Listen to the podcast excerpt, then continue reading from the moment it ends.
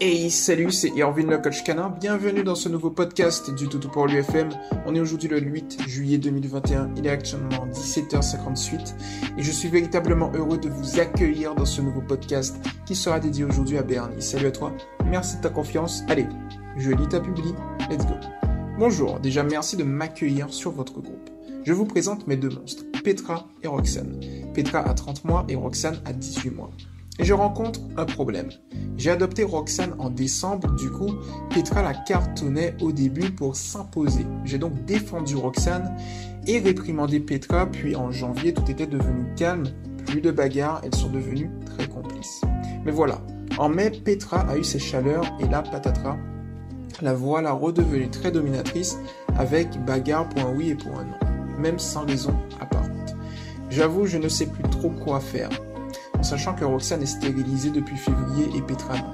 Se peut-il que son comportement soit lié à cela? Si vous avez des conseils constructifs ou un vécu similaire à vos claviers, merci par avance amicalement.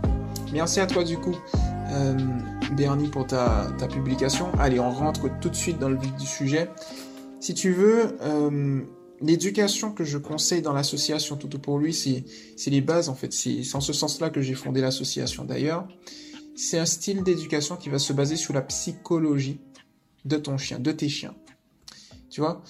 Donc, du coup, on va dans un premier temps détecter le pourquoi ton chien adopte ce comportement spécifiquement. On va émettre une ou plusieurs hypothèses et sur la base de ces hypothèses, on va générer des exercices pratiques qui vont te permettre de régler la situation. Alors, quand je dis régler la situation, ça va pas être rapidement, ça va prendre le temps qu'il faut. On va mettre le temps nécessaire, les sacrifices nécessaires et les efforts nécessaires. Mais plus tu vas prendre du temps, plus tu vas te focaliser sur la résolution du problème dans le processus évolutif pour régler le problème, et plus tu vas, eh bien, mieux connaître tes chiens, maximiser tes résultats, régler le problème, et surtout ne pas générer plus de problèmes. Parce que souvent, quand on va avoir une, approche, euh, qu'importe l'approche, si on s'y prend mal, sans avoir cette chronologie, eh bien, on risque de générer plus de problèmes qu'on va en réalité en résoudre. Tu comprends, Bernie? Et toutes celles et ceux qui m'écoutent également. Donc, du coup, c'est très important d'avoir cette, euh, cette, structure, si je puis dire. Bon, alors ici, euh, la question qu'il faut que tu te poses à chaque fois qu'il y a une altercation, que s'est-il passé? Et surtout, pourquoi? Donc, en l'occurrence, si je ne me trompe pas, c'est euh, Petra. Pourquoi elle adopte ce comportement spécifiquement? Alors avant de rentrer dans le vif du sujet, pour comprendre la psychologie euh, de, ta chienne, il faut que j'évacue les comment dire les croyances limitantes. Alors souvent dans le domaine canin, on va entendre les, sains débats entre positifs traditionnels. Bon, euh, je ne vais pas rentrer dedans, on va rester sur la psychologie canine. Et en fait, la psychologie canine ne fonctionne pas euh, comme les concepts donc ça, c'est une vérité générale. Hein. C'est-à-dire que je sais qu'il y en a beaucoup qui ne veulent pas l'entendre, mais bon, c'est une vérité. La psychologie canine, c'est-à-dire le chien, fonctionne pas sur les bases de la domination. Pourquoi? Si on se base sur des concepts de domination, on met des œillères. On ne règle pas le problème. Ou, au mieux, on va le régler, mais en surface. Parce que tu sais, si, tu dis que ta chienne, elle est dominante, si on se dit et après, on ne trouve pas la solution. Tu vois? Parce qu'en fait, c'est une barrière. Ce n'est pas une question ouvrante. Ça, euh, c'est un premier point. Bon, je vais rentrer un peu en profondeur là-dessus. La domination et la hiérarchie n'existent pas car c'est basé sur des concepts obsolètes par rapport à l'observation des loups. Deuxième point. Mais le fait est que les éthologues qui ont observé justement euh, ces loups on, fait deux erreurs. D'abord, ils ont observé des loups pour éduquer des chiens, ce n'est pas logique. Et d'autre part, ils ont observé des loups en captivité. Donc, c'est même pas des loups dans un état, dans un habitat naturel. Et donc, du coup, on est passé de observation de loups en captivité à action éducative pour, du coup, éduquer des chiens sociables, symbiotes de l'homme, c'est-à-dire qu'ils s'adaptent à l'homme, avec un grand H, aux humains, et qui sont domestiques. En sachant que les réflexes, si je puis dire, bien que ce ne soit pas le terme que je voulais, mais je trouve pas pour l'instant autre chose puisqu'il y a un petit trou de mémoire. En fait, les réflexes des chiens euh, ne sont pas les réflexes des loups. Un loup survit, tu vois, dans un habitat, euh, dans son habitat. Par contre, un chien ne survit pas. Un chien, l'effort qu'il va faire, ça fait cliché, c'est la réalité. Un chien, le seul effort qu'il va faire pour se nourrir, c'est aller dans la cuisine, on lui donne tout. Le loup, il va faire un effort physique, mental, et ainsi de suite. Donc, il y a tous ces éléments qui font que les concepts de hiérarchie et de dominance, ce n'est pas viable. Alors je pourrais effectivement continuer à dérouler là-dessus, mais je trouve que c'est suffisant par rapport au podcast pour bien comprendre, euh, pour bien comprendre euh, ce qui va suivre. Alors vous allez me dire, toutes celles et ceux qui m'écoutent, et alors, et maintenant, Irvine, c'est bien beau que tu me dises ça, mais on fait quoi de cette info? Eh bien maintenant qu'on a retiré ces croyances limitantes, on a du neuf devant nous. La voie est libre. On n'a plus les œillères, on voit notre champ visuel à plus de 180 degrés, voire même 360 degrés. Ça veut dire quoi? Ça veut dire que là, on part de zéro. Lorsqu'on a un problème, une déviance de comportement, on va donc se poser des questions au ventre. Pourquoi mon chien fait ça? Dans quel contexte? Qu'est-ce que l'autre chien a fait? Y a-t-il eu de la nourriture? Pouvons-nous parler de protection de ressources? Pouvons-nous ci? Pouvons-nous ça? A-t-elle eu Est-elle castrée? Euh, Est-il castré? Est-elle stérilisé A-t-elle des chaleurs? Etc. etc. Et avec ces éléments, on va baser nos hypothèses pour expliquer là où les causes, une cause, les causes euh, pouvant expliquer le comportement de ta chienne. Revenons maintenant qu'on a mis les fondations, revenons maintenant à ta publication. Alors tu as trois manières d'éduquer ta chienne. Euh, ce qu'il faut bien comprendre, c'est qu'un chien se base sur deux principes euh, que j'ai fondés pour évoluer en société canine. Principe psychologique. Principe numéro 1, un chien recherche deux choses dans sa vie. Des récompenses et de l'attention, en sachant que ton attention est une récompense dans son processus éducatif. Principe numéro 2, le but de l'éducation est d'adapter le comportement naturel et nécessaire de ton chien à la vie domestique. Cela signifie que tout chez le chien est un comportement naturel et nécessaire. De son point de vue, il ne fait pas de bêtises. Je vais aller plus loin. Ça veut dire que la réprimande ne sera pas efficace sur ton chien. Au mieux, ce qui va se passer si tu réprimandes un chien, c'est qu'il va avoir peur de toi. Donc là, on n'est plus dans une relation de complicité et, de respect mutuel, mais euh, une, relation de crainte. Ton chien va agir correctement parce qu'il a peur d'avoir. Et donc, c'est pas la bonne approche. Il faut que ton chien agisse, que tous tes chiens agissent parce qu'ils y trouvent un intérêt qui est agréable. S'ils adoptent le bon comportement, eh bien c'est parce que c'est agréable pour eux. Non pas parce qu'ils ont peur d'avoir une réprimande, mais parce que c'est agréable de faire ce que tu leur demandes. Donc c'est pour ça que la réprimande, il faut la retirer. Et on remplace la réprimande par quoi? Par ce qu'on appelle du conditionnement opérant, du R+. Plus explicitement, on appelle ceci du renforcement positif. On va féliciter le chien. Alors, féliciter, ce n'est pas donner des friandises. Attention, toutes celles et ceux qui m'écoutent. Féliciter, c'est une caresse, une félicitation par la voix, le début, la fin d'une promenade, la vie est une félicitation pour le chien si on sait bien s'en servir. Donc, féliciter le chien lorsqu'il adopte le bon comportement. Ignorer le chien lorsque c'est nécessaire. Exemple, lorsqu'il faut, eh bien, lorsque le chien essaye d'attirer l'attention du référent de la référente affective. Et puis, sinon, donc on a vu féliciter, ignorer et réorienter l'attention quand il faut. Exemple, le chien mordit un pied de meuble, on réoriente l'attention. Et pourquoi c'est plus efficace que de réprimander? Parce que comme je l'ai dit tout à l'heure, là, le chien, il recherche deux choses dans sa vie, des récompenses et de l'attention. Résultat, il va se dire, tiens, lorsque je fais cette action, je n'obtiens rien. Par contre, lorsque je fais cette action spécifique, j'obtiens tout. Boum. De là, le chien, il va comparer les situations, comparer les comportements. Il va, se dire, OK, je fonce là-dessus je fonce sur le comportement qui me donne ça. Parce que j'obtiens des choses intéressantes. Tu comprends ce que je veux te dire? C'est comme ça que tu pourras faire les choses. Maintenant qu'on a traité euh, au niveau de, la, de la réprimande, ouais. Donc, éviter la réprimande. privilégié, soit euh, soit réorienté, soit félicité. On a vu également que les concepts de domination, de hiérarchie sont obsolètes, que ça met des œillères. Maintenant, passons au vif du sujet. C'est-à-dire que pourquoi ta chienne fait ça? Alors, ce qu'il faut bien comprendre, c'est que Roxane, tu l'as adoptée en décembre. Donc Roxane, elle a 18 mois. Ok, on va faire un petit calcul rapide. Excusez-moi si je me trompe, je le fais vraiment rapidement à la louche. Décembre, janvier, février, mars, avril, mai, juin, juillet. 5, 6, 7, 8 mois. Donc, 8 mois, on retire à Roxane de ses 18 mois 8 mois. Si je ne me trompe pas, je sais que je ne suis pas fort en maths, mais 18 moins 8, ça fait 10. Donc ça veut dire que tu as eu ta chienne à 10 mois. Ok. En sachant que 10 mois, 12 euh, mois, ça te fait 1 an et 6 mois. Bon. Qu'est-ce que ça signifie?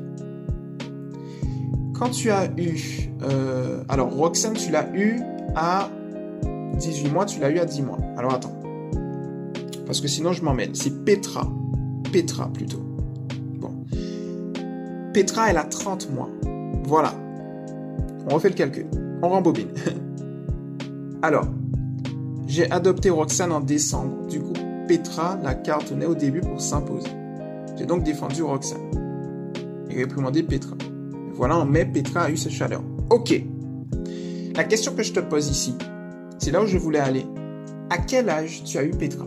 En fait, avant de me tromper, parce que je pensais que c'était Roxane, mais maintenant que j'ai vu que c'est Petra, on y va. Ce que je voulais savoir, est-ce que Petra a un passé ou pas? Parce que si Petra a un passé, effectivement, ça va induire, ça va expliquer certains comportements que tu penses inexplicables. Bon. Pour l'instant, je n'ai pas cette information. Je mets de côté. C'est une question du coup que je te pose où tu pourras optimiser en réponse à la publication qui va bientôt apparaître sur le groupe de l'association Toutou pour lui. Alors maintenant, on va voir au niveau de Petra euh, tu m'as dit qu'en mai, elle a eu ses chaleurs et voilà, elle est redevenue machin. Alors, lorsqu'un chien, une chienne a ses chaleurs, le comportement qu'elle va avoir va effectivement être modifié. Ça peut être un élément déclencheur. Aussi souvent, c'est pour ça qu'on dit que de, de, de castrer, stériliser les chiens, c'est parce que euh, les hormones peuvent jouer comme un catalyseur. Ils peuvent renforcer l'intensité d'un comportement. Donc, du coup, quand on va castrer ou stériliser, on va diminuer l'intensité. Mais on n'est pas vraiment sûr, tu vois, on n'est pas vraiment sûr que le comportement va sortir. Souvent, j'entends, oui, mais si vous le, vous le castrez, vous le stérilisez, le comportement disparaît.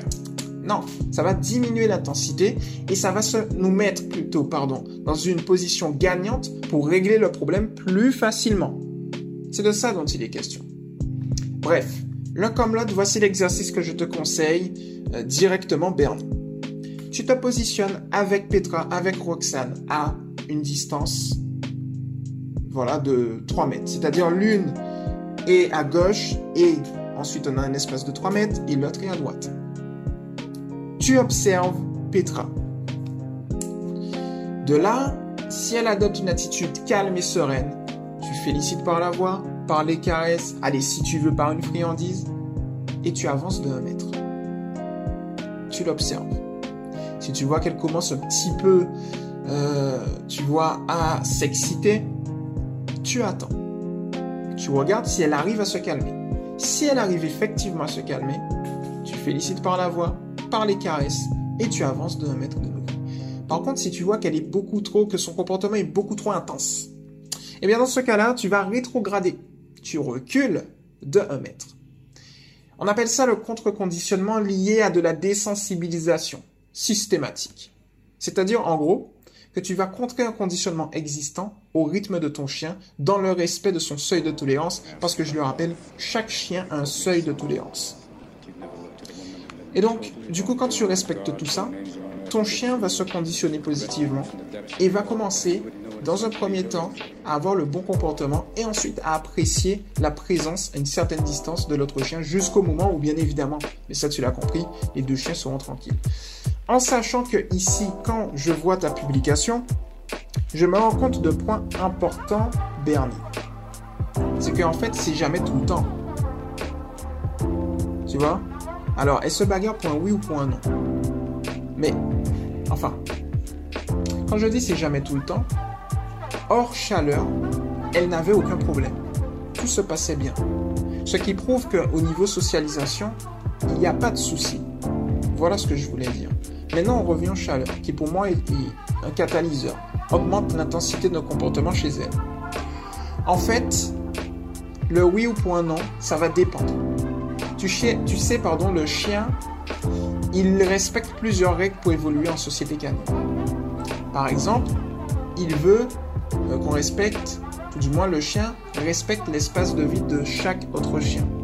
Respecte les ressources de chaque autre chien. Par exemple, dans ton duo, il est possible que ta chienne ait remarqué que l'autre préfère manger, donc elle mangera et attendra. Et l'autre, par contre, voit que ta chienne préfère dormir dans un panier spécifique. Et ça peut tourner. Tu vois, c'est ça en fait. Et enfin, le chien évite le plus possible l'agression dans les interactions sociales. Par l'intermédiaire, pour l'éviter, elle utilise les signaux d'apaisement et les signaux de mise en garde. Les signaux d'apaisement, elle fémine de, de renifler par terre, elle peut s'asseoir, elle peut tourner le visage, elle peut tourner le dos, euh, elle, lèche sa truffe rapidement, elle peut chouiner, et ensuite, si c'est toujours pas... Alors ça, ça, ça permet de l'apaiser, elle, et l'apaiser les autres. Et si elle voit que ça ne marche toujours pas, elle peut faire des signaux de mise en garde. Donc, elle va aboyer, elle va grogner, elle va retrousser les babines, euh, ses poils vont s'hérisser. Et ensuite, après, c'est la bagarre.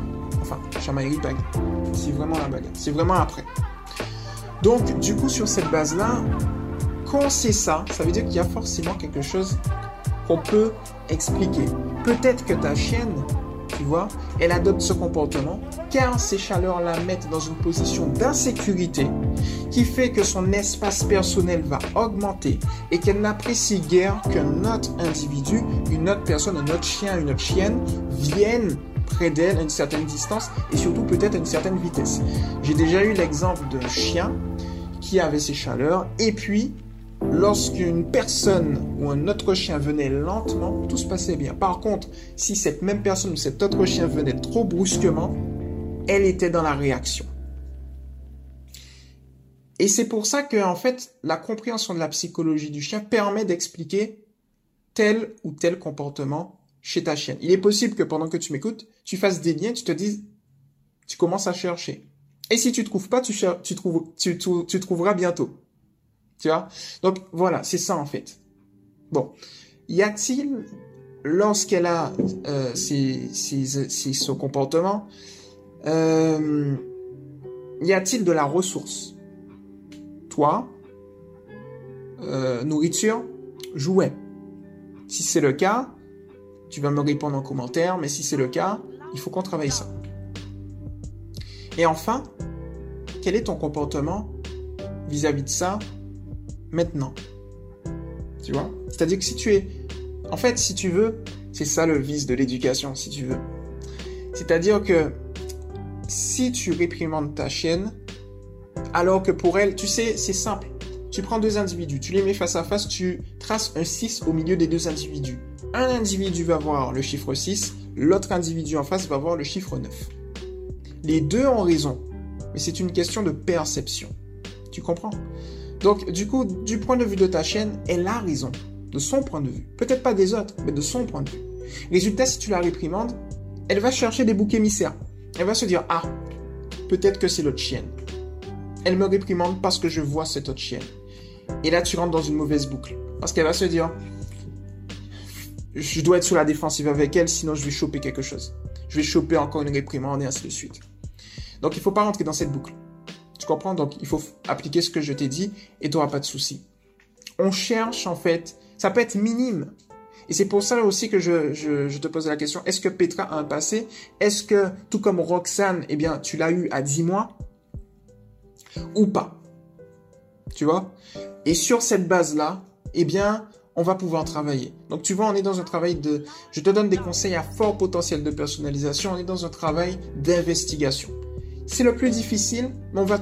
Tu vois, on a quasiment... On est à 80%, il manque 20%, on optimise derrière. Dès que tu as trouvé la coste, on a les hypothèses, boum, on enchaîne sur les exercices que je t'ai déjà donnés. On va encore en discuter. Tu vois? Donc voilà un petit peu euh, ce que je te propose. Faut-il... Euh, stériliser ta chienne? Pour moi, oui. Après, c'est toi qui vois. Pourquoi faut-il la stériliser? Parce que effectivement, dans le contexte que tu m'as donné, ça ne fait pas tout, mais ça peut expliquer son comportement. D'autant plus que tu as dit, elle a eu ses chaleurs et tout est redevenu comme avant. Élément déclencheur, donc ça peut être intéressant de la stériliser à ce niveau-là. Ok? Donc voilà ce que je te propose. Écoute, euh, merci de ta publication du coup. Maintenant, c'est à toi d'être à ton clavier pour répondre à mes questions et qu'on puisse optimiser. On est une team. Dans l'association Toto pour lui, vois-tu, personne ne va te juger. Comme tu l'as dit, on donne des conseils constructifs car l'objectif, c'est de régler ton problème. Et cela positivement. Tant sur le plan canin que sur le plan humain. Le respect, c'est important et c'est pour ça que on est le seul groupe du domaine canin, comme quand vous le regardez, hein, en fait, sans, sans, sans vanter tout, pour lui, qui ne juge pas. Donc, pose tes questions sans problème. Et puis, n'aie pas peur si euh, les membres de la communauté ne répondent pas. Pourquoi? Ça, c'est très intéressant. Parce qu'en fait, c'est dans notre état d'esprit, dans notre ADN, dans tout pour lui tous les membres, les 1000 et quelques membres, 1400 je crois, quelques membres, en fait, laisse les experts du groupe, tu vois. C'est-à-dire, si tu veux une personne avec expert du groupe marqué dessus, il laisse les experts du groupe répondre. Moi, je suis éducateur canin comportementaliste certifié. Enfin, attesté. Certifié attesté. Et donc, du coup, on a d'un côté un expert du domaine professionnel depuis 2018, donc c'est moi, et de l'autre côté, on a une autre experte qui, elle, euh, elle est dans le vécu, tu vois, en plus de aider depuis 2018 aussi. On peut dire qu'elle a une approche très professionnelle. Voilà. Donc du coup, on a ces experts-là et les membres de la communauté vont euh, vont répondre uniquement si euh, on leur demande, par exemple, ou s'ils voient que c'est possible. Parce que s'il y a trop de personnes qui répondent, eh bien, au final, tu auras plusieurs réponses, mais tu ne sauras pas où donner de la tête. Donc là, on te donne un programme, tu vois, un programme à suivre, tu optimises, tu reviens nous voir. Si tu vois que c'est beaucoup trop pressant, si tu veux, on a un programme spécifique de suivi, tout est gratuit. On est, une association loi 1901 on s'appelle si tu veux et on fait un briefing. On est là pour ça. On se développe vis-à-vis de ça. Donc voilà pour le coup ce que je te propose. J'espère que ton podcast t'a plu. À toutes celles et ceux qui m'ont écouté également, c'était Irvin, le coach canin, comme d'habitude. Je vous invite bien évidemment à vous abonner à la chaîne YouTube. Les liens sont dans la description. Sinon, vous tapez Toutou pour l'UTV sur YouTube. Et puis, pour toutes celles et ceux qui ne sont pas encore sur le groupe de l'association Toutou pour lui, c'est éducation positive pour les chiens officiel, l'officiel entre crochets, tiré du 6 Toutou pour lui. Allez, je vous laisse là. C'était Irvin le coach canin. Et on se retrouve très rapidement dans un prochain podcast.